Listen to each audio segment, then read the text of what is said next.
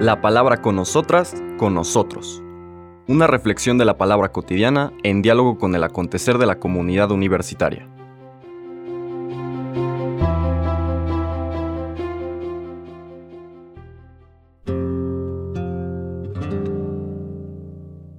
Hola, buenos días. Bienvenidas, bienvenidos a la palabra con nosotras, con nosotros. Hoy, jueves 23 de marzo de la cuarta semana de Cuaresma, vamos a continuar leyendo el discurso del Señor Jesús con el cual explica el signo de la curación del paralítico en Bethesda. Ya veíamos algunas de las de los elementos que él va explicitando del misterio de Dios revelado en él.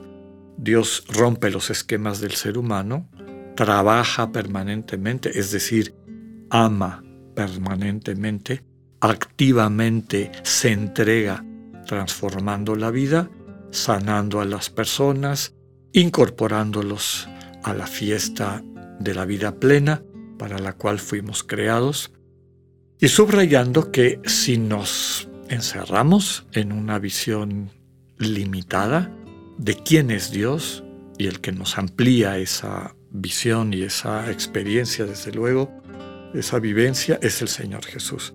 Si nos encerramos, corremos el riesgo de autoexcluirnos de la fiesta, quedarnos afuera, lo que se describe con la palabra condenación.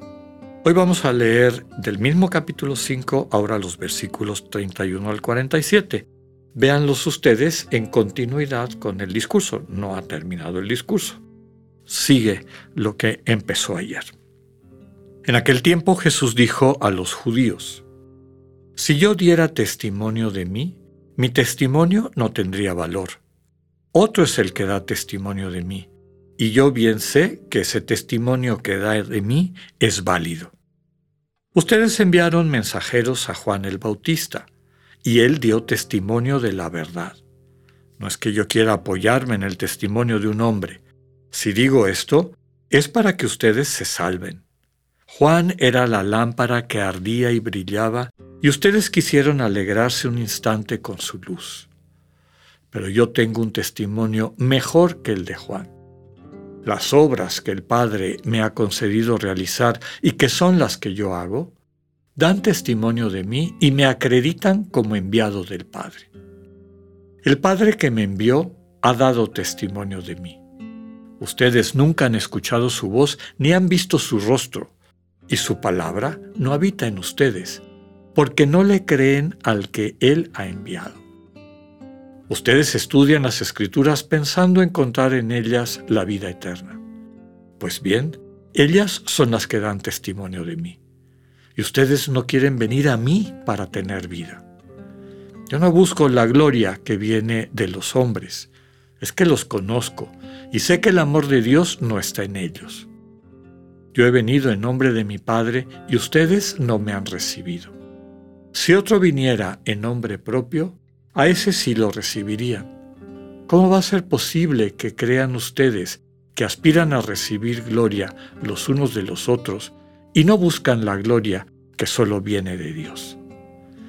No piensen que yo los voy a acusar ante el Padre. Ya hay alguien que los acusa, Moisés, en quienes ustedes tienen su esperanza. Si creyeran en Moisés, me creerían a mí, porque él escribió acerca de mí. Pero si no dan fe a sus escritos, ¿cómo darán fe a mis palabras? Palabra del Señor. comentaba que sigue esta argumentación, el discurso de Jesús. Ayer veíamos que él explicitaba que su padre va más allá de estas prácticas o estas conveniencias, llamémosle así, religiosas, esta observancia rígida, eh, subrayando que el 90% de esos son inventos de ustedes, inventos disfrazados de religión que en vez de ayudar están impidiendo que ustedes y otras personas participen en la fiesta que está organizando mi padre.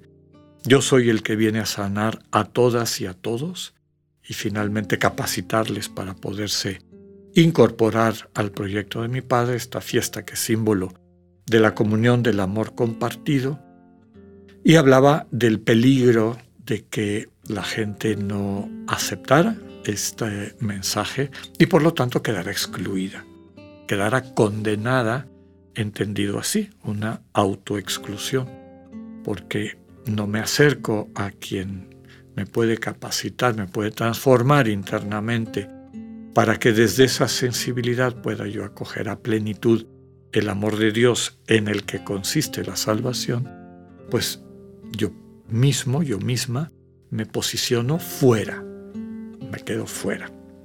Ahora, en la argumentación propia de la tradición judía, pues ante lo que alguien dice de sí o, como saben ustedes, en la corte, en los espacios de juicio, no, siempre eran cortes en el sentido eh, que tenemos en el mundo contemporáneo, pero por ejemplo en un pueblo ante el Consejo de Ancianos o en el mismo Israel ante el Sanedrín, el Consejo de los Ancianos de Israel, que era como el máximo tribunal del pueblo judío, si alguien tenía una causa y quería que le tomaran en cuenta su, su declaración o su, lo que pedía, lo que exigía, pues era importante que llevara testigos.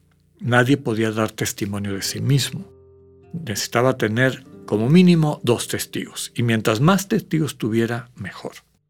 Entonces, en estas argumentaciones, y recordemos que detrás, en el fondo de esto, son argumentaciones de la comunidad cristiana ya expulsada del judaísmo, en un diálogo de controversia con quienes la atacan y la consideran traidora a los valores del pueblo de Israel.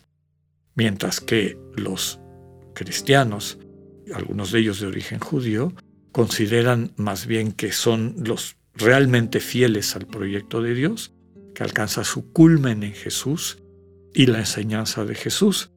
No, es parte del Evangelio de Juan, pero recordando como lo subraya el Evangelio de Mateo, de las comunidades judío-cristianas, pues en Jesús está la plenitud de la ley, no viene a destruir ni a negar, sino a llevar a plenitud, es decir, a descubrir qué está en el fondo de los preceptos. Si los preceptos son mandamientos explícitos, puntuales, tiene que haber algún valor más profundo que una mera orden. Entonces, este valor es un tipo de sensibilidad y esa sensibilidad se espera que esté vinculada al amor de Dios, que aprendamos a estar en el mundo de manera amorosa, como Dios es y el que nos enseña esto es Dios. Y en particular Dios a través de su palabra definitiva que es el Señor Jesús. Entonces, siguiendo la tradición judía de que haya testigos, Jesús dice, no solamente lo que les acabo de decir viene de mí, ahorita les voy a traer a los testigos que han hablado de lo que les estoy diciendo. Empieza por Juan el Bautista. Juan el Bautista que en el Evangelio al inicio de Juan y en todos los demás da testimonio de Jesús. ¿no? Él da testimonio de la verdad. El Evangelio de Juan, recuerden que en el culmen el Señor dice que Él es la verdad y la vida. Entonces, Juan el Bautista da testimonio de Jesús, esta verdad con B mayúscula, que no es meramente un adjetivo de una afirmación que la hace fáctica o veraz, sino es una verdad viva. Jesús encarna la verdad de lo humano, de lo humano divino, recordando que el ser humano es imagen de Dios. Entonces Juan el Bautista da testimonio. Otro testimonio fundamental es el Padre. El Padre que me envió da testimonio de mí. Pero el problema es que ustedes no oyen su voz, porque su palabra no habita en ustedes. Ustedes están vinculados, apegados a una palabra humana que les bloquea de escuchar esta palabra. Y luego esta frase dramática, ¿verdad? Ustedes no quieren venir a mí para tener vida. Nuevamente, todo esto que bloquea el que el corazón humano se abra a esta oferta de la misericordia plena de Dios. ¿Cómo van a creer? ¿Cómo se van a abrir? ¿Cómo van a aceptar esta salvación? si están más preocupados a recibir gloria uno del otro. A que les pongan palomita. Ah, tú eres muy piadoso, tú eres observante, tú sigues la ley, etc. Y aunque dicen que hablan de Dios, están bloqueados de Dios. Y finalmente el gran testigo, el gran querido del pueblo de Israel, esta figura fundacional, Moisés. Termina el Señor diciendo que Moisés también da testimonio de él. Pidámosle al Señor la gracia de no cerrarnos a esta comunicación en Cristo que nos da vida. Que tengan un buen día, Dios con ustedes.